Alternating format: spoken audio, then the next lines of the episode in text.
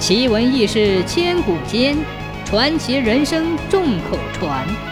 千古奇谈。从前有个叫赵二的人，赌博成性，祖传的家产被他败光了，家境越来越不好过。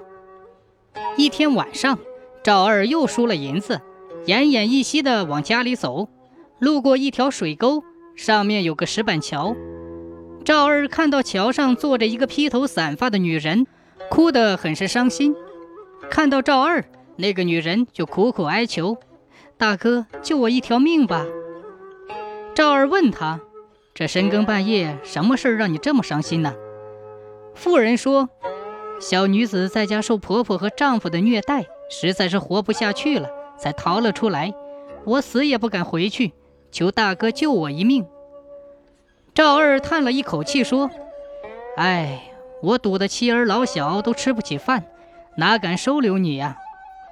那妇人又哀求说：“求大哥，今晚到你家暂住一夜，明天我同你一起去压牌九，输了我就走，不连累你；赢了就认个兄妹，住在你家。”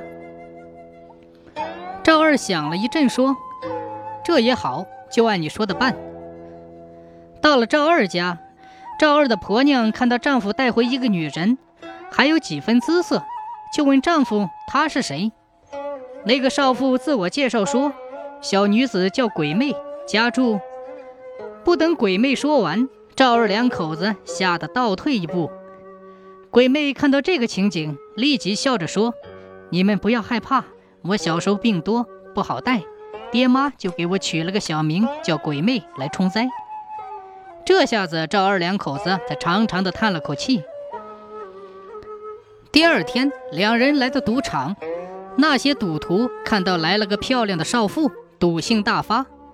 鬼妹代替赵二上场，一局压顺门四，一盘前门八，鬼妹接二连三的取胜，一天下来赢了很多银子。赵二高兴极了，就把鬼妹留下住了下来。接连几天赢通场，赵二家也富了起来。鬼妹劝赵二不要再去赌，现在有了本钱，就在街上开个铺子做买卖。赵二按鬼妹的主意开了个铺子，做起生意来。有鬼妹的指点，生意也相当顺当。赵二也更听鬼妹的话了。这街坊邻居看到赵二前几天还没去冲天。拐了个什么鬼妹子来，一下子就发肿了。于是流言蜚语就传到了赵二的婆娘的耳朵里。赵二婆娘越来觉得越不对劲儿，就找茬子恶语重伤鬼妹。鬼妹最终决定离开赵二家。当天晚上，赵二在梦中梦见了鬼妹，对他说：“赵二哥，我要走了，我把我的身世告诉你们，我不是人，是鬼。”我在世时遇到危难，全靠你祖父搭救。现在见你赌博输光了家产，特意来报恩。